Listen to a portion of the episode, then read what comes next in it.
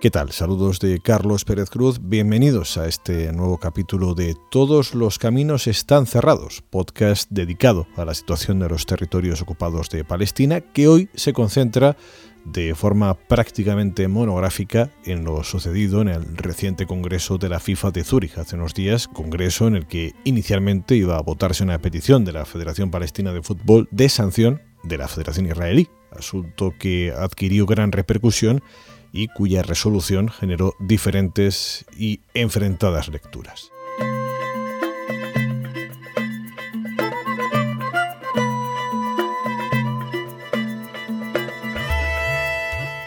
Gonzalo Boye y Xavier Aboueid son nuestros invitados, ambos asesores de la Federación Palestina en el último y tempestuoso Congreso de la FIFA, agitado por los casos de corrupción, la detención de la cúpula del reelegido Joseph Blatter, que días después dimitió, y por la parte que nos ocupa, por la petición que la Federación Palestina de Fútbol presentó y posteriormente enmendó de suspensión a su homóloga israelí. Enmiendas aprobadas con un apoyo del 90% del Congreso y que suponen una serie de medidas en las que entraremos con posterioridad. Gonzalo Xavier, ¿qué tal? Bienvenidos. Hola, buenas tardes. Buenas tardes. Bueno, ya que el del fútbol es un asunto muy serio, permitidme la distensión inicial. Saber que es más sencillo resolver la situación de Palestina o que el palestino gane la Copa Libertadores. Yo creo que Palestino estuvo bastante cerca de avanzar en la Copa Libertadores. algo que no hemos estado eh, muy cerca de avanzar en cuanto a eh, acabar con la ocupación de Palestina. Sin embargo, eh, lo cierto es que cuando se habla de un equipo de fútbol, esas cosas pueden cambiar, digamos, con un par de decisiones que se puedan tomar, con algo más de dinero. En el caso de una lucha de liberación es un proceso. Y lo que claramente se está dando hoy en día, independiente que se esté dando un nivel bastante más lento que lo que uno quisiera, eh, es que las condiciones están cambiando bastantes. ¿Qué podrían hacer, evidentemente, que lleguen un par de buenos refuerzos a Palestina para terminar con la ocupación? Bueno, ambos, ambos sois de origen chileno, ¿verdad? Así es, uno de, de, más origen y otro de menos, porque yo nací unos meses antes que Xavier y Xavier unos meses después, y entonces, bueno. unos cuantos, unos cuantos. meses de ser chileno que él. Bueno, antes de entrar en sí en lo acontecido en Zurich, eh, recapitulemos. La Federación Palestina de Fútbol presentó al Congreso de la FIFA una petición de suspensión a la israelí por las violaciones que ésta estaría cometiendo en base a los propios estatutos de la FIFA.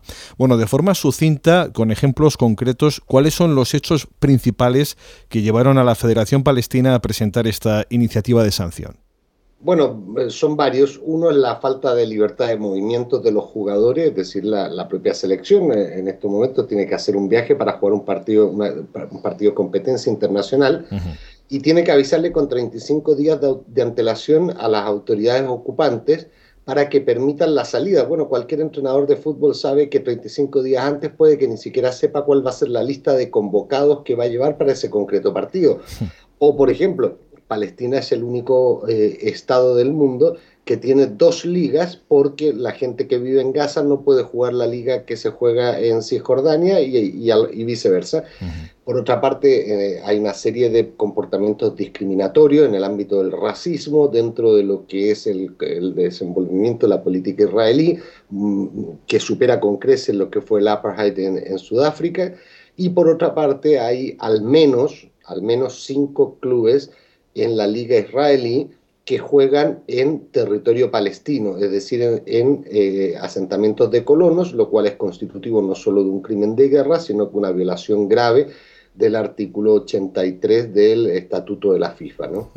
Fue el tercer Congreso FIFA consecutivo en el que la Federación Palestina puso sobre la mesa la violación por parte de la israelí de los puntos que acabas de desarrollar, Gonzalo, y en el que se proponen mecanismos de solución. Si se ha llegado a esta tercera ocasión, entiendo que es porque las dos anteriores no sirvieron. ¿Qué se acordó y por qué no funcionaron los acuerdos de 2013 y 2014? Bueno, en el 2013 se dijo que se iba a investigar, en el 2014 incluso se eh, apuntó y se designó una persona para venir, investigar y esa persona terminó renunciando ante la falta de cooperación de Israel. Y como sucede en muchos otros ámbitos con el Estado de Israel, eh, solo se puede ir por la vía del derecho internacional y de las normas internacionales y en este caso las normas FIFA para que entiendan que o, respetan las reglas del juego o se van a ver eh, poco a poco expulsados de las distintas instancias donde participan. Eh, eh, lo, que, lo que ha cambiado es, el, yo creo que el enfoque jurídico que le hemos dado al tema y el entendimiento de que llega un momento en la vida en que la paciencia deja de ser una virtud. Palestina ya ha tenido paciencia y, y se le ha agotado. La Federación Palestina envió un documento a todas las delegaciones participantes en el Congreso de la FIFA. En él se detallaban los puntos que ya han sido expuestos. Días antes del Congreso, eh, Joseph Blatter visitó Israel y Palestina. Blatter se manifestó públicamente y en todo momento contrario a la suspensión de la Federación Israelí. ¿Qué sucedió? ¿Qué os dijo Blatter durante su visita a Ramallah? Bueno, dos cosas. Nosotros eh, remitimos nuestra propuesta a todas las federaciones, eh, asociaciones miembros de la FIFA, porque el secretario general de la FIFA, Jerome Balke, eh, omitió ese trámite legal y obligatorio de enviar la propuesta a todas las federaciones, con lo cual nosotros nos tuvimos que poner en contacto con las 208 restantes y enviárselo.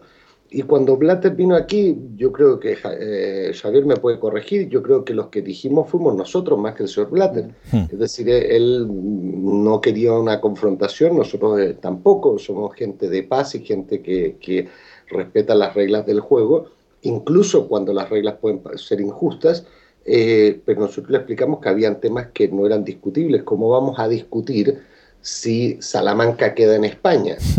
podemos discutir si esto es parte o no del Estado de, Palestina, porque es parte y porque la comunidad internacional esto lo decidió hace mucho tiempo, aun cuando Israel no quiera eh, entenderlo, ¿no? Sin embargo, significativo de los comentarios que se hacían públicos en la cuenta oficial de Blatter en Twitter, eh, apareció una fotografía suya junto a Netanyahu hablando de las maravillosas aportaciones que había hecho Netanyahu y después creo que citaba la posibilidad de una solución previa al Congreso. Quiero decir que públicamente hubo una toma de parte clarísima. claramente la FIFA eh, no quería que, haya ninguna incluso discusión al respecto en el Congreso.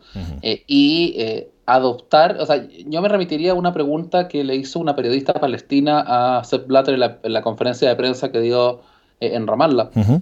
cuando Sepp Blatter se pone a comentar esta maravillosa oferta, entre, muy entre comillas, ¿no? de, de Netanyahu en cuanto a los futbolistas y eh, a darles credenciales VIP a los jugadores y que el ejército israelí escolte con patrullas militares a los equipos de fútbol que van de un lado para otro eh, y otras grandes ideas, digamos, que se plantearon. Eh, entonces esta, periodista va y, y Emana Arekat, que trabaja en la BBC en árabe, le pregunta, a ver, usted hace dos congresos le dijeron que iban a solucionar esto y no se solucionó. Y en el congreso anterior le dijeron que iban a solucionar esto y no lo solucionó. ¿Por qué usted le cree ahora al señor Netanyahu? Y la respuesta de, Blatter fue muy decidora. Dijo, bueno, porque antes me lo, me lo dijo por palabra y ahora me lo dice por escrito. Entonces, eh, digamos, eso es eh, o ser muy inocente eh, o no entender cómo es que Israel se ha movido. claramente de que acá existe una complicidad o existió, existió una complicidad por parte de FIFA eh, en cuanto a eh, la Federación Israelí, por cuanto este tema que se ha tocado ya por, en este caso ya tres congresos, nunca fue tocado de forma seria por el Comité Ejecutivo eh, de la FIFA, nunca realmente fue tratado, y lo que hizo la Federación de Fútbol básicamente fue, de Palestina fue buscar una posibilidad de, de, terminar con este tema de una vez por todas, y ahí yo creo que está el, el, el problema central, de que los principales esfuerzos de la FIFA no fueron para solucionar el problema de Palestina, fueron para que no se presentase una resolución en la FIFA. Eh, y, es, y, eso creo, y, eso creo que es lo preocupante. Ahora se entendió evidentemente en el Congreso de que gran parte del Comité Ejecutivo de la FIFA y, muchas delegaciones entendían que había que solucionarse, que esto se tiene que solucionar, pero lo preocupante es que tan, tan así como en el Consejo de Seguridad de Naciones Unidas, como en la Unión Europea y en, otros y en otros círculos, la discusión fue más saber cómo salvar a Israel que cómo lograr los derechos de los palestinos. Es curioso esta cuestión del, deporte y la política. Recuerdo precisamente días antes del Congreso FIFA, Jordi Cruyff, hijo de Johan Cruyff, hacía unas declaraciones instando a no mezclarla. Él es director deportivo del Maccabi de Tel Aviv, pero precisamente las hacía, o curiosamente las hacía, en un torneo con presencia y promovido por Simón Pérez. ¿Por qué cuesta tanto, Gonzalo, o por qué se incide tanto en, en, en esta idea de no mezclar política y deporte cuando yo creo que van de la mano de alguna forma, ¿no? A lo largo de la historia y el caso de Sudáfrica es evidente. Bueno, eh, yo matizaría, nosotros lo único que hemos tratado de evitar es mezclar política y deporte. Hmm. Nosotros lo que hemos eh, eh, mezclado es política, perdón, deporte y derecho deportivo. Hmm. el señor Cruyff, hijo, pues sus comentarios me parecen no solo desafortunados, sino que evidentemente él defiende donde, donde come eh, tampoco le ha quedado un mejor sitio donde desarrollar su carrera deportiva porque nunca ha sido un brillante jugador de fútbol, está muy lejos de su padre e incluso de las posturas que su padre ha tenido con respecto al problema palestino y a la situación de ocupación que vive Palestina. Eh, Israel en todo momento eh, ha tratado de, de, vincular como que esto es una postura política. Nosotros siempre hemos creído que es una postura netamente deportiva. Si yo fuese el seleccionador nacional de Palestina, eh, hoy tendría un serio problema y es cómo sé si el mejor jugador de Palestina está jugando en un equipo en Gaza y yo lo pudiese llamar a la selección, ¿cómo lo hago? Primero no lo he visto porque no he podido ir. Y en segundo lugar, no le puedo llamar porque no le puedo traer. Y en tercer lugar, si le logro eh, ver y llamar y, y, me autorizan a que venga, ¿cuándo va a venir para entrenar con el resto de la selección? Eso es un problema deportivo, no político. Evidentemente surge de un problema político, pero nosotros simplemente nos hemos manifestado en el sentido de, mire, respetemos los estatutos de la FIFA y, yo quisiera matizar algo que dijo Xavier. Yo creo que la FIFA nunca se ha opuesto a, a, lo que nosotros planteamos porque de hecho 165 partes de la FIFA nos han apoyado. Creemos que hay un sector, unas determinadas autoridades dentro de la FIFA, especialmente el secretario general, cuya postura fue claramente contraria a, nuestro planteamiento, pero el órgano máximo de soberanía y gobierno de la FIFA, que es el Congreso, ha dicho por 90% de los votos emitidos que nosotros teníamos razón. Eso creo que eh, reconduce el tema a, eh, en relación con lo que decía Xavier, es evidente. Eh, el señor Valque no, no, ha estado de lo más acertado ni de lo más fino en defensa de los estatutos de la FIFA. Él tenía una postura, esa postura la ha trasladado, no sé si consciente o inconscientemente al señor Blatter, o el señor Blatter la compartía, pero mayoritariamente todos los delegados de, las distintas federaciones nos han apoyado. ¿no? Vamos a esa mañana de, Congreso. La Federación Palestina mantuvo hasta el mismo día de la celebración su intención de llevar a votación la propuesta de suspensión. A lo largo de la mañana, con el Congreso en marcha, fueron llegando todo tipo de rumores a través de las redes sociales, especialmente de fuentes israelíes, que hablaban de una retirada de la propuesta y de un teórico acuerdo. Bueno, llegados al punto del orden del día en el que estaba prevista la presentación de la propuesta de suspensión, el presidente de la Federación Palestina, Jibril Rayouf, subió al estrado y explicó que se retiraba la propuesta de suspensión, pero que su federación instaba a la votación de una enmienda con varios puntos que habría de ser votada en conjunto. Bueno, ahora entraremos en detalle de esa propuesta, pero ¿qué sucedió a lo largo de la mañana para que la Federación Palestina diera marcha atrás en la votación prevista para votar esa suspensión de la Federación de Israel? Bueno, eh, si me permite comenzar, en la mañana esa no pasó nada. Eh, básicamente estuvimos de congreso, tomamos café, eh, desayunamos. nosotros nuestra estrategia la habíamos elaborado con anterioridad.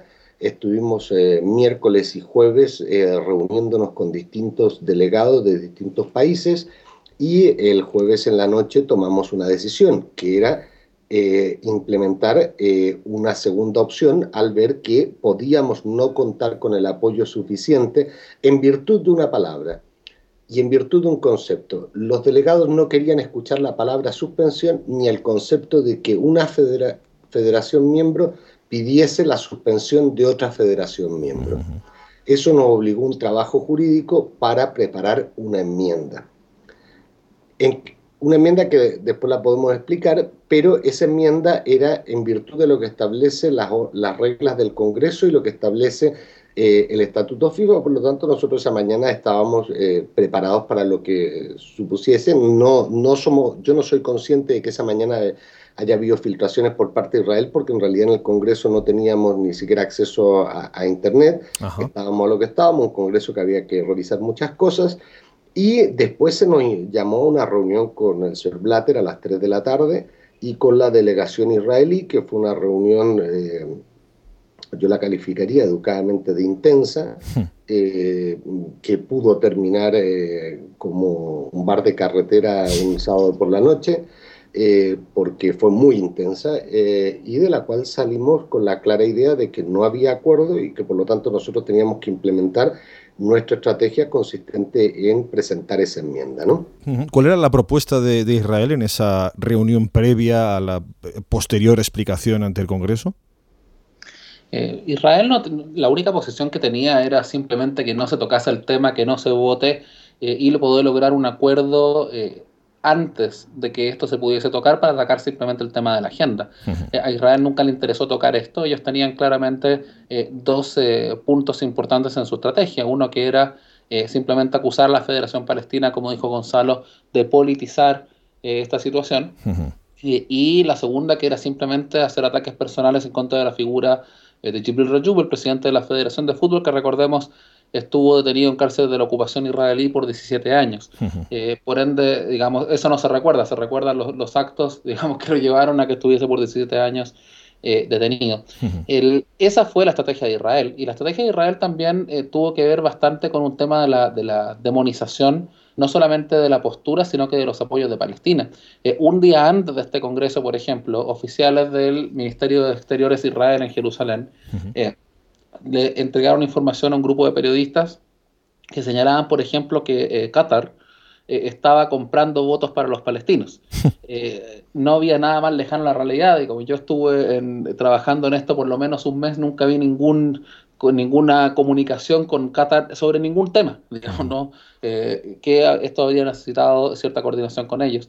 la estrategia de Israel creo que demuestra muy bien uno de los puntos que nosotros pusimos durante esta campaña, que tiene que ver con el hecho de, la que, de que la Federación Palestina de Fútbol es un instrumento indivisible, integral de la máquina de colonización y apartheid de Israel.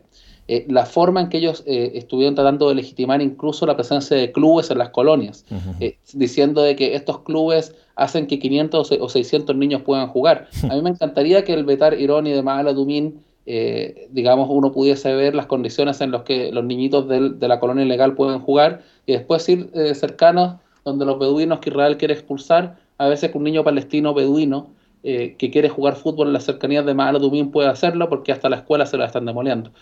eso demuestra evidentemente de que la Federación Palestina, Israelí de Fútbol es parte de la campaña política de Israel. Sus talking points lo dejaron bastante claro eh, y eh, son elementos, incluyendo la declaración sacada por Benjamín Netanyahu apenas se termina esto en la FIFA, eh, donde, donde él mismo señala de que nuestra campaña, bueno, son todos elementos que nosotros hemos entendido de que se van a tener que utilizar en un futuro, por cuanto ha quedado más de manifiesto de que independiente de que FIFA haya dicho todo este tiempo que no quiere politizar esto, quien realmente llevaba la voz de Israel no era la Federación de Fútbol de Israel, sino que su primer ministro, señor Netanyahu. A la intervención de Rajub debía haberle seguido la votación de la enmienda y sin embargo se abrieron unos minutos de confusión y cierta teatralidad. Intervino el presidente de la Federación de Israel después de unos instantes de duda sobre si era o no lícita esa intervención. Eh, Blatter consultaba con su abogado, que no aparecía. Eh, Michel Platini aplaudía con sorna cuando al fin En definitiva, intervino Ofer Eini, presidente de la israelí, con un discurso donde subrayaba la necesidad de separar política y deporte y donde terminaba proponiendo que él y Rajub se dieran la mano. ¿Cómo explicáis y cómo interpretáis esos minutos previos a la votación donde incluso Gonzalo llegaste a intervenir? Bueno, eh, a ver, básicamente todos tenían cierto punto de razón. Eh, nosotros eh, sobre la base de, las normas del Congreso, presentamos, antes de que se sometiera a debate, la enmienda a nuestra propuesta. Eso está establecido en el artículo 7.2 y, por lo tanto, la enmienda tiene que votarse antes que la propuesta. Evidentemente nuestra enmienda era una enmienda a la totalidad de nuestra propia propuesta, como lo, lo, puedo explicar después, y el señor Blatter entendía que había que votar, pero cuando Israel pide la palabra, que en realidad no sabemos cómo la pidió porque se saltaron las normas, si sabemos, se, ve en el vídeo que el hmm. señor eh, recibe una llamada telefónica eh, eh, en medio del Congreso y dice Israel quiere hablar. Hmm. Eh, Israel tenía derecho a contestar y a debatir la propuesta como lo tenían los otros 208 miembros de la FIFA. Hmm. Es decir, lo que establece el Congreso es que las propuestas se plantean, y las enmiendas igual y que eh, la defiende quien eh, la ha hecho y que después puede, se abre un turno de palabra. Eh, ahí el señor Eini, que bueno, todos hemos visto un poco cuáles son sus capacidades dialécticas, él estableció un, discurso y, y después cuando el señor Blatter ya se aclaró con su abogado que sí podía hablar, y después lo que se intentó fue ir al de, a la votación Blatter lo que hace, y se puede ver en el vídeo del Congreso, eh, trata de, eh, digamos, de matizar nuestra propuesta. Él dice, eh, lo que quiero es explicar en qué consiste la enmienda. En realidad nuestra enmienda no necesitaba ninguna explicación porque ya se habían dado, pero Blatter se sentía en la obligación de descafeinarla un poco. Entonces, ante eso, vuelve a intervenir eh, Jibril Rayub, el, presidente de la federación. Blatter vuelve a intentar matizar la propuesta y ahí es cuando yo intervengo diciendo, oiga, momento, vamos a ver. nuestra enmienda es un documento único y por lo tanto lo que hay que someter a votación ante el Congreso es ese documento único. Si contamos con el apoyo suficiente, se aprueba. Si no se cuenta con el apoyo suficiente, se, se reprueba y punto. Si mal no recuerdo, Gonzalo, si mal no recuerdo, básicamente Blatter dejaba fuera continuamente el asunto de los equipos de colonias.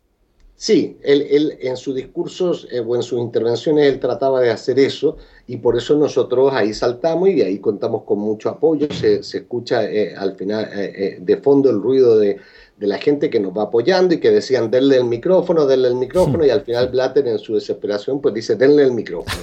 Y ahí lo hemos explicado, incluso en el propio vídeo se ve que algunas delegaciones detrás nuestro lo que hacen es consultar el, reglamento del Congreso, se ve en el propio vídeo, porque nosotros estábamos diciendo, oiga, que de acuerdo a esto es esto.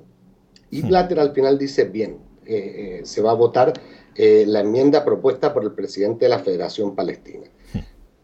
Y ahí se somete a votación y termina, termina la votación cuando Jerome Balk, el secretario general, da el resultado de la votación y dice por 90% ha sido aprobada la enmienda presentada por la Federación Palestina de Fútbol. Eso es lo que se ha aprobado en el Congreso y no otra cosa, y eso es lo, que, lo, relevante.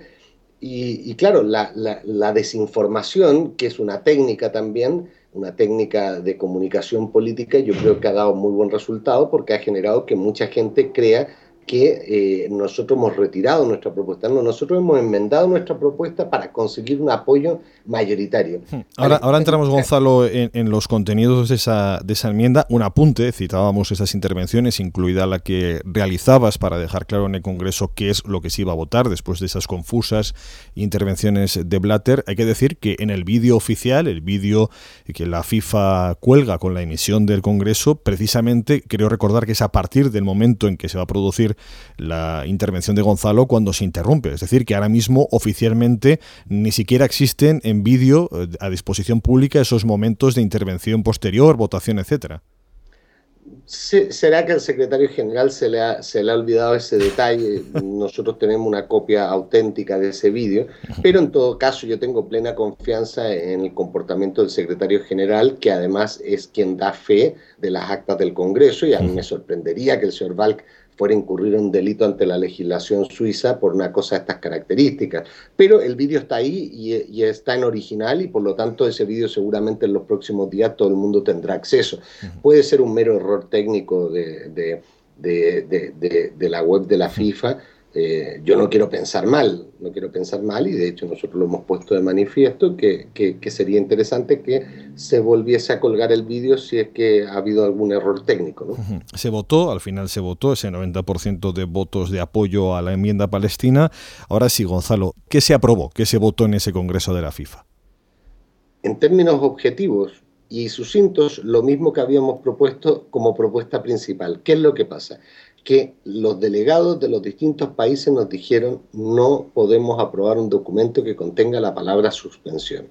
¿Qué es lo que hicimos nosotros? Nosotros propusimos una enmienda mediante la cual el Congreso de la FIFA se compromete y crea una comisión compuesta por la FIFA, Israel y Palestina para resolver los tres grandes problemas que son, por una parte, el problema de, la libre circulación de personas y, equipamientos y, e implementación y, campos de fútbol, todo eso. Por otro, el tema del racismo y una tercera que es lo que es más relevante y es que esa comisión solicitará a Naciones Unidas que les notifique oficialmente la resolución 67-19 de la Asamblea General de Naciones Unidas y una vez que llegue esa resolución, que ya existe, es simplemente una notificación, eh, la Comisión propondrá a la FIFA que se apliquen las consecuencias establecidas en el artículo 13 del Estatuto en relación con el 14.2.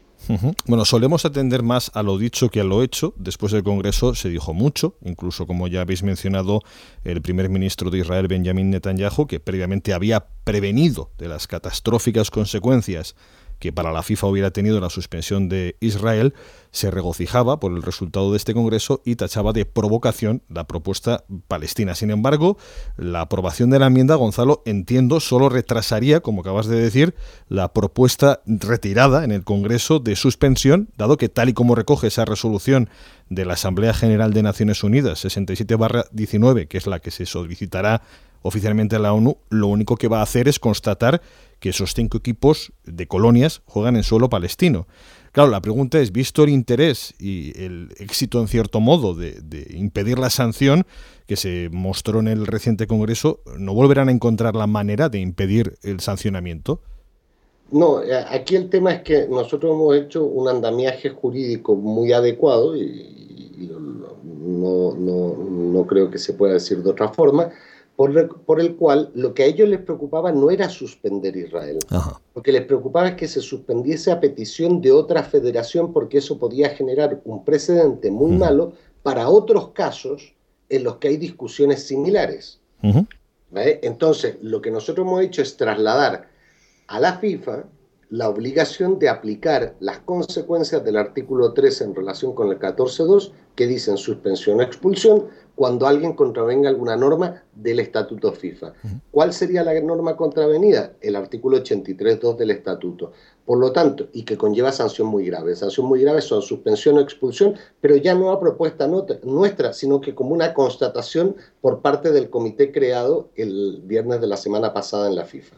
¿Hay plazos previstos de cuándo se recibirá esa notificación? Porque es verdad que entre medias del Congreso y el día de hoy ha habido la dimisión de Blatter, etcétera, etcétera. ¿Habría un plazo más o menos establecido para esta resolución o esta entrega de la resolución?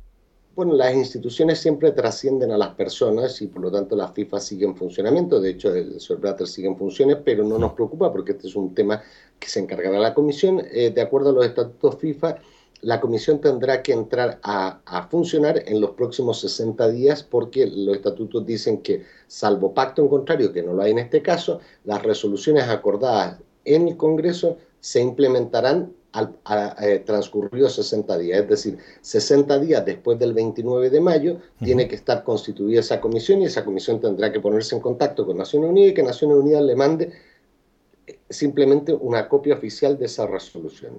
Bueno, Michel Platini, presidente de la UEFA, siempre según fuentes israelíes, habría avisado de que en caso de aprobarse la sanción, hablamos de la inicialmente propuesta a Israel, la UEFA no la iba a aplicar. ¿Puede la UEFA, en caso de una suspensión no promovida por Palestina en este caso, sino sanción de la propia FIFA, puede no aplicarla en sus competiciones?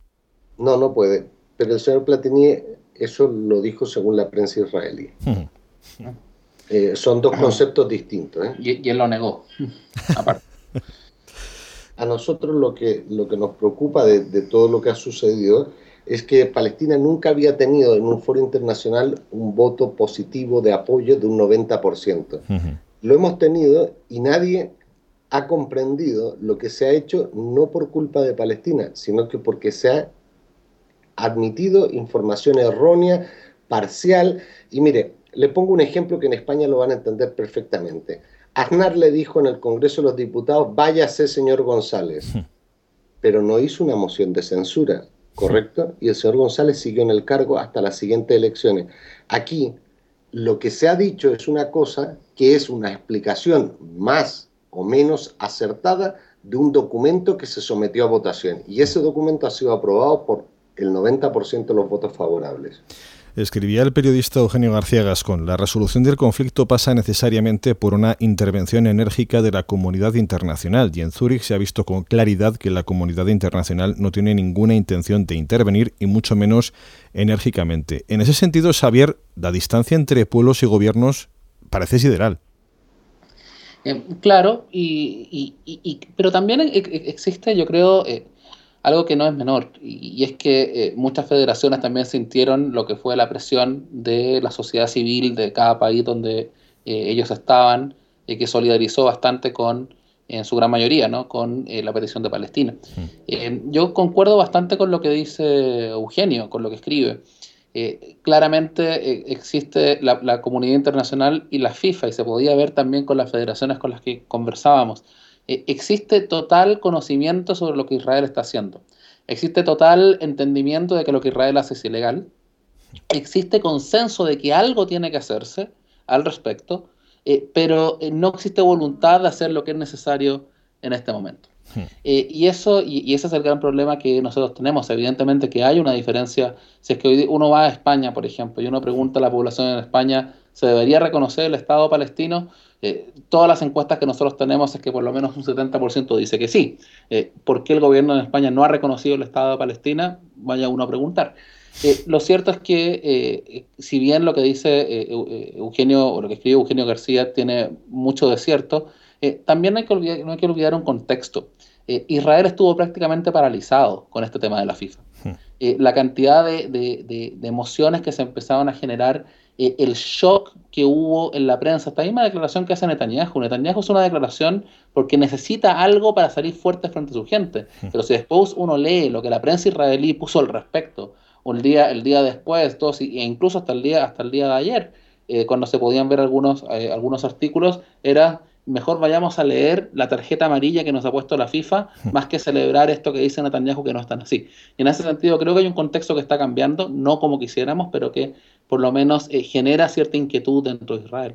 Hablaba antes Gonzalo de bueno pues de las interpretaciones que se han hecho a partir de lo sucedido en el Congreso y de las posteriores declaraciones. Eh, la que puede ser una futura victoria legal en la FIFA, eh, de momento se ha tornado en una derrota o en un empate amargo en el terreno de las emociones y de las percepciones que también cuentan y, mucho. Algunos, Xavier, le han mostrado la simbólica tarjeta roja a Rayub por la retirada de la propuesta de sanción a Israel a la Federación Israelí. ¿E-, ¿Entiendes ese descontento?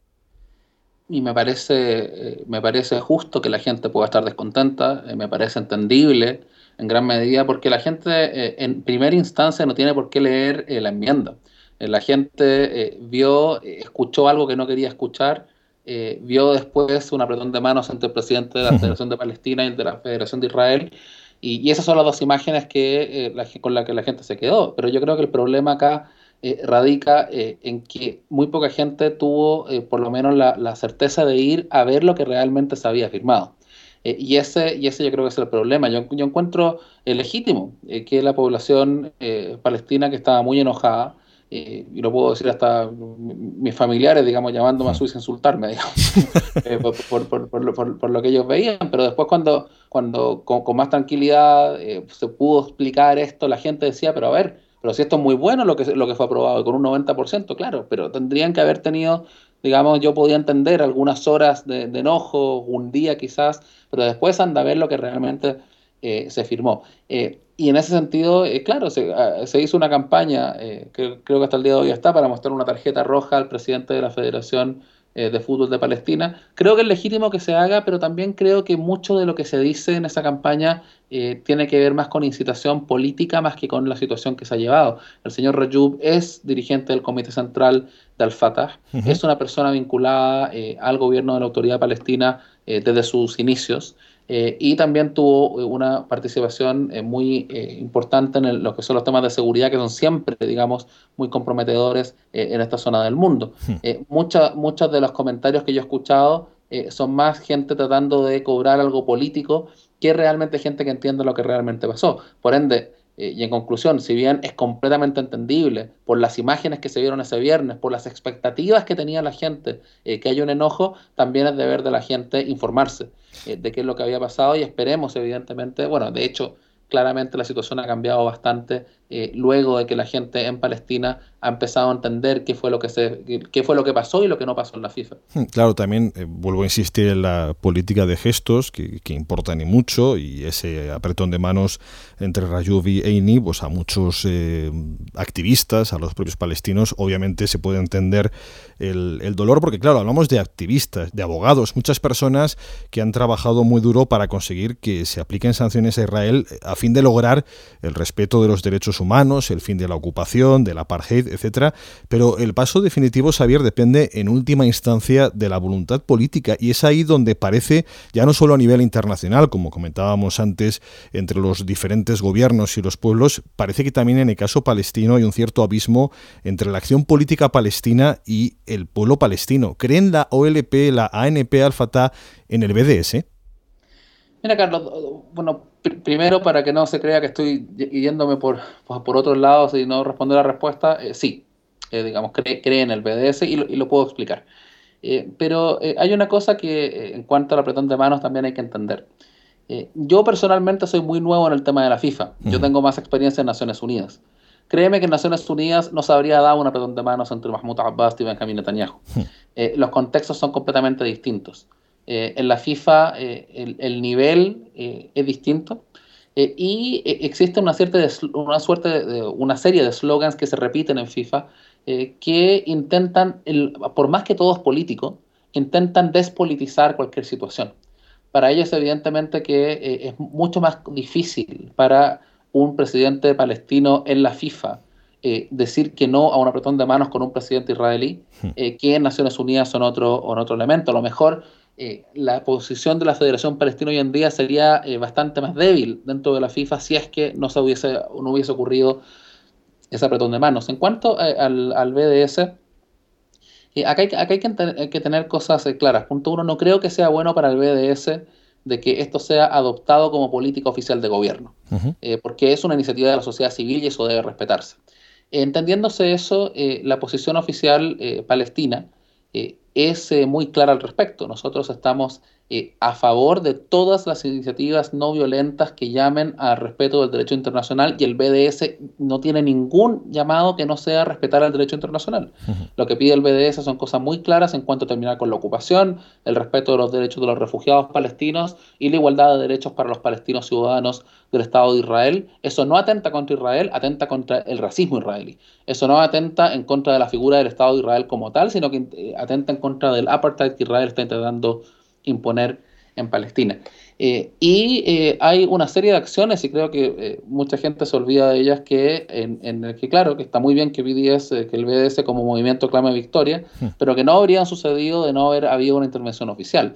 Estamos hablando de una serie de cartas, reuniones, incluso bastantes viajes, yo he sido parte de algunos de ellos y puedo hablar con eso con propiedad, a presionando a bastantes gobiernos para que, por ejemplo, fondos de pensiones que eh, operan en sus países no eh, estén en contacto, por ejemplo, o inviertan sus fondos en bancos israelíes que tienen sucursales en las colonias. Hay bancos israelíes que están abiertos en España, por ejemplo, que tienen sucursales en las colonias eh, y nosotros no nos quedamos callados, digamos, al respecto.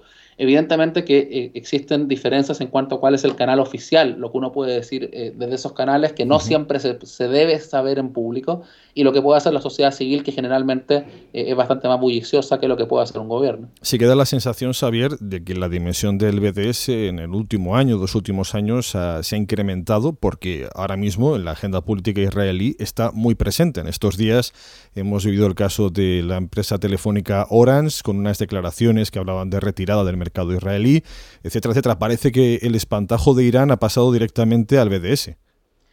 Bueno, eh, eso, eso demuestra simplemente de que Israel siempre necesita eh, un enemigo y si es que no tiene enemigo tendrá que inventarlo. Eh, y eso es lo que el señor Netanyahu hace. Netanyahu es una persona que exporta temor para poder mantener a la población israelí, digamos, ciega, apoyando todas las políticas extremistas de colonización y apartheid que el señor Netanyahu y su coalición extremistas apoya. y, digamos, es completamente ridículo. que se esté hablando, digamos, de poner ahora fondos de 100 millones de shekels, no sé cuál será la conversión, para atacar al BDS, que es un, organismo de la sociedad civil. Es como cuando por, por algunos años era que jamás, que, digamos, podía derrotar o, destruir eh, a una potencia nuclear como el caso de Israel. Hmm. Eh, acá, acá el tema, eh, Israel insiste en tratar de victimizarse al máximo sin poner ojo en cuáles son las reales demandas de los palestinos y del derecho internacional. Y acá creo que es muy relevante la declaración hecha el día de hoy por el ministro de Relaciones Exteriores de República Checa.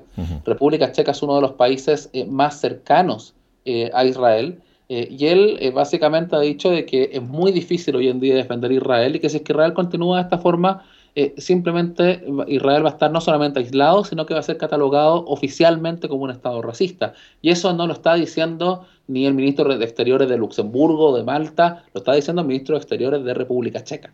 y eso evidentemente que es una señal, no solamente de que el discurso que han llevado a cabo grupos como BDS digamos, y todos los grupos que apoyan a, una paz justa en Palestina eh, llevan, sino que también se entiende de que las políticas israelíes no han podido ser calladas, digamos, con eh, todos estos millones que Israel eh, ha puesto sobre la mesa. Volviendo por un momento al territorio del deporte, son más o menos habituales iniciativas como las que el año pasado llevaron al Barcelona, por ejemplo, a disputar un partido en Hebrón y posteriormente en Tel Aviv.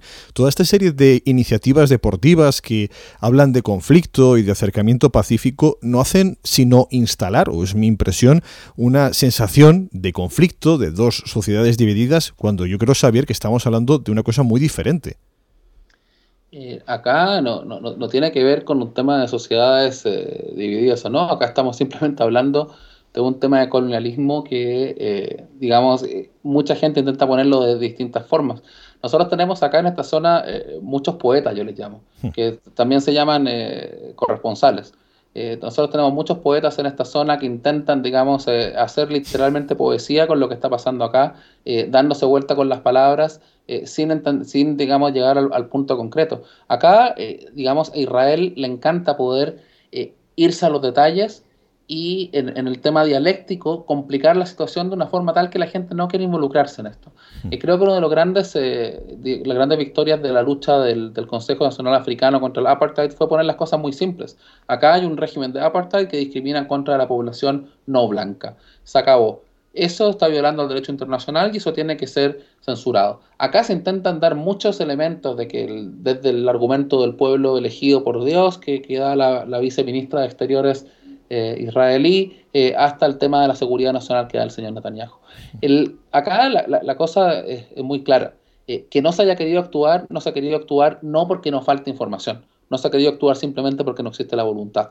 Y acá yo creo, eh, recuerdo muy bien, no sé, Carlos Gonzalo, si, ustedes vieron las declaraciones hechas por el ministro de Exteriores español, el señor Margallo, hmm. cuando luego su encuentro con el presidente Mahmoud Abbas en el Vaticano, o en Roma cuando se encontraron, estaban juntos en el Vaticano. y, se le, y fue justo el día que se anuncia de que el Vaticano ha ratificado el reconocimiento del Estado palestino y por primera vez, por haber una visita oficial, flameaba la bandera de Palestina eh, en el Vaticano. Eh, y claro, en un momento el ministro, el señor Margallo, hace una declaración muy bonita en cuanto a la importancia de que la bandera palestina flamee en el Vaticano, pero cuando viene la pregunta de, bueno, ¿y qué falta para que España reconozca el Estado de Palestina? Eh, la respuesta, digamos, que bueno, no, la voy a dar yo, vayan a buscarlo ustedes, pero entenderán, digamos, uno de los grandes problemas que existen acá, que es que independientemente de todo lo que se diga, lo, que, lo mucho que se dice falta en la acción. Eso creo que está cambiando y la FIFA fue una gran tarjeta amarilla, no solamente en el ámbito del fútbol, sino que eso, el señor Netanyahu en particular con sus declaraciones, hizo traspasar el éxito logrado en la FIFA en el fútbol a un elemento mucho más importante que es poder dar algo más de esperanza al pueblo palestino.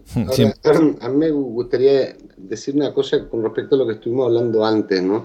Eh, nosotros somos conscientes de que faltó información a la gente que estaba apoyando esto fuera, pero eh, también éramos conscientes de nuestras capacidades, nuestras limitaciones y a lo que nos estábamos enfrentando. Mientras nosotros éramos un equipo de, eh, exactamente cinco personas, eh, Israel tenía un equipo de 120 personas desplazadas al Congreso FIFA.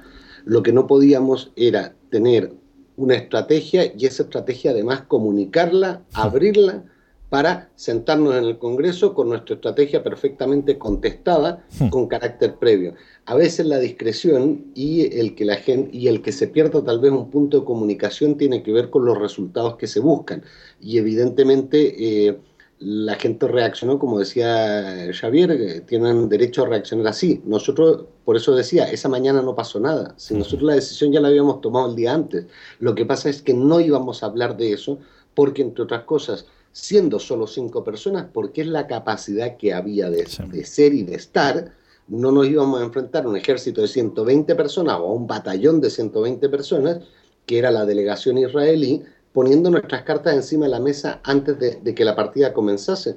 Nosotros, es más, el estatuto FIFA dice que las enmiendas se presentarán por escrito. Nosotros las sacamos del hotel ya escritas. Esa enmienda estaba escrita la noche anterior e impresa. ¿Qué es lo que quiero decir con esto? Es lo que a muchos les sorprende fue parte de la clave del éxito conseguido en la FIFA.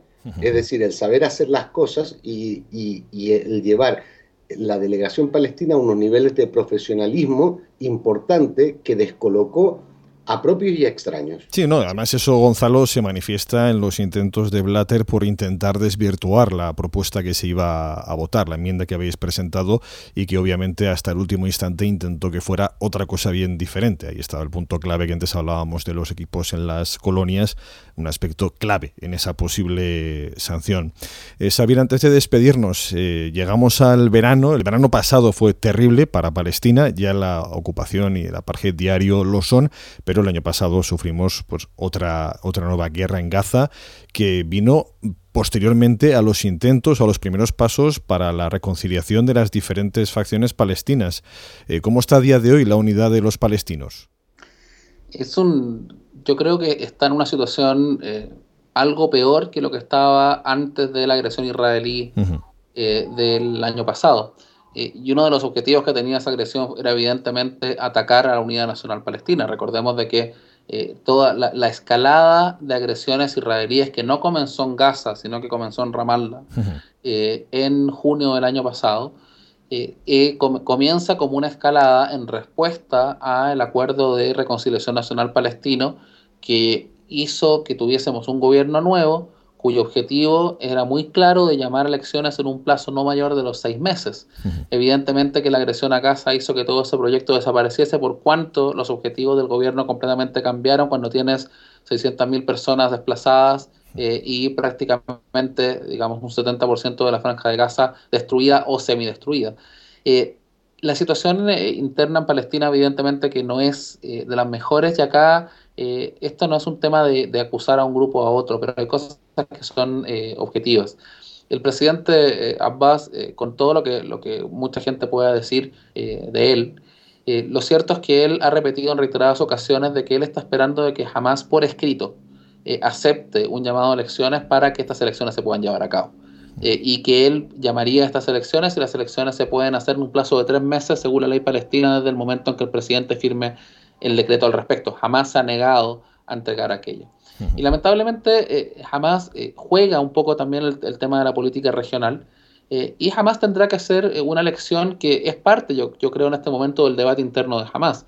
Si es que ellos tienen todo el, derecho de ser un movimiento de corte religioso, pero si quieren, si ese movimiento de corte religioso va a ser parte del movimiento nacional palestino o de la hermandad musulmana a nivel regional, es algo que tendrán que responder ellos. En el momento que puedan hacerlo, yo creo que las cosas van a ser un poco más fáciles, por cuanto los objetivos del movimiento nacional palestino y de la hermandad musulmana eh, nunca han sido los mismos y tampoco lo serán. Hablando de pueblos y, gobiernos, ahora precisamente está en marcha esa flotilla hacia Gaza. Veremos si puede alcanzar las costas de Gaza, aunque la última experiencia fue también trágica. Veremos si, si se puede romper definitivamente ese bloqueo, que una vez más al que habría que apelar es a la comunidad internacional, obviamente, para que se apliquen las sanciones necesarias y sobre todo para que se aplique el levantamiento de una situación irrespirable en la, en la franja de Gaza. Perdona, ya que citas el tema de la flotilla, eh, lo relaciono con lo que dijo Javier entre, entre lo que se dice y lo que se hace.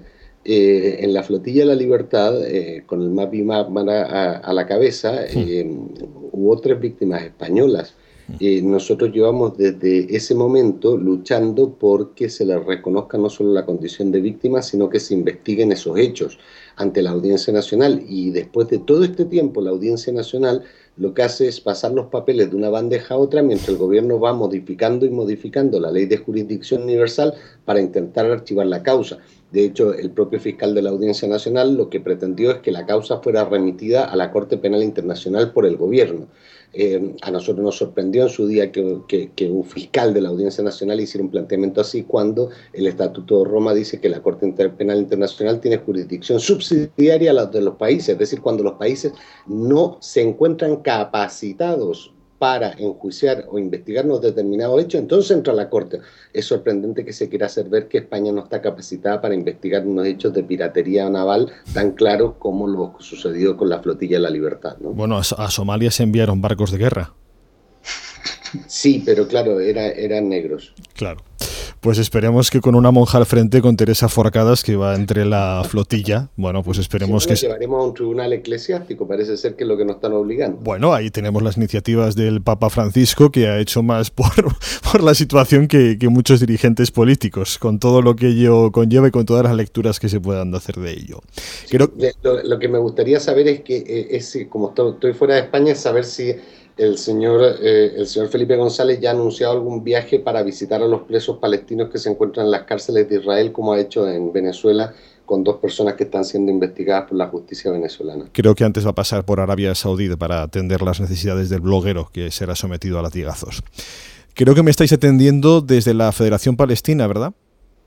Bueno, ahora estamos en otro sitio porque ya hemos logrado pasar dos checkpoints para llegar de la Federación Palestina a donde nos encontramos en estos momentos. Federación Palestina, eh, desde la que se observa con absoluta claridad eh, el muro, ¿no? Por supuesto. El muro, la colonia de Neve Yaqub, que ya le descubriremos un equipo de fútbol a esa colonia también, que tiene bastante gente, una colonia de por lo menos 18.000 personas. El, estadio eh, Faisal que está pegado a la Federación de Fútbol, está ubicado exactamente en lo que era la calle eh, o, la avenida eh, original que conectaba eh, Ramallah con Jerusalén. y está completamente partida por el muro de anexión israelí. no es menor dar ese detalle, por cuanto esa calle que lleva de Ramallah a Jerusalén y que después continúa, que conocida como la calle Verón desde Jerusalén a Belén, digamos, esos 35 kilómetros que van desde Ramallah en el norte hasta Belén en el sur, eh, eh, equivalen a algo así como el 35% del, de la economía nacional palestina. Entonces, cuando uno ve eh, la situación de esa calle en particular, la que uno tiene al frente, al frente de uno cuando está en la Federación de Fútbol, uno puede entender evidentemente de que, aunque la comunidad internacional diga lo que diga, que apunte todas las iniciativas económicas que quiera, de no haber una solución política, no haber una solución para la situación económica en Palestina. Gonzalo, ¿cuál es la agenda de los próximos meses a que tenemos que estar atentos en este asunto concreto de la FIFA? Bueno, eh, si te refieres al caso palestino, pues nosotros vamos a ir avanzando. Si te refieres al asunto de la FIFA, yo creo que cualquier día hay más detenidos, ¿no? Es decir, son, son, dos temas distintos. Nosotros, eh, dentro de los próximos 60 días o ya 50, se constituirá el comité y comenzaremos un trabajo netamente técnico para que el comité eh, elabore el informe que le corresponde sobre las violaciones de los estatutos FIFA y eh, esa ya cuando el comité informe, viene la, el comité, la comisión ejecutiva, viene el, Congreso, tendrá que resolver sobre la suspensión o expulsión de Israel. Eh, eh, eso es así. Ahora, evidentemente, yo no circunscribiría todo meramente al tema futbolístico porque creo que esto es una cosa de un espectro mucho más amplio en materia de derecho deportivo. ¿no? Xavier, te he llamado durante toda la entrevista Xavier, aunque he escuchado a Gonzalo llamarte Javier. No sé cómo te, llamas a ti mismo. Eh, yo eh, en Palestina no tengo identidad, así es que eh, he escuchado mi nombre de muchas formas y, soy muy tolerante al respecto.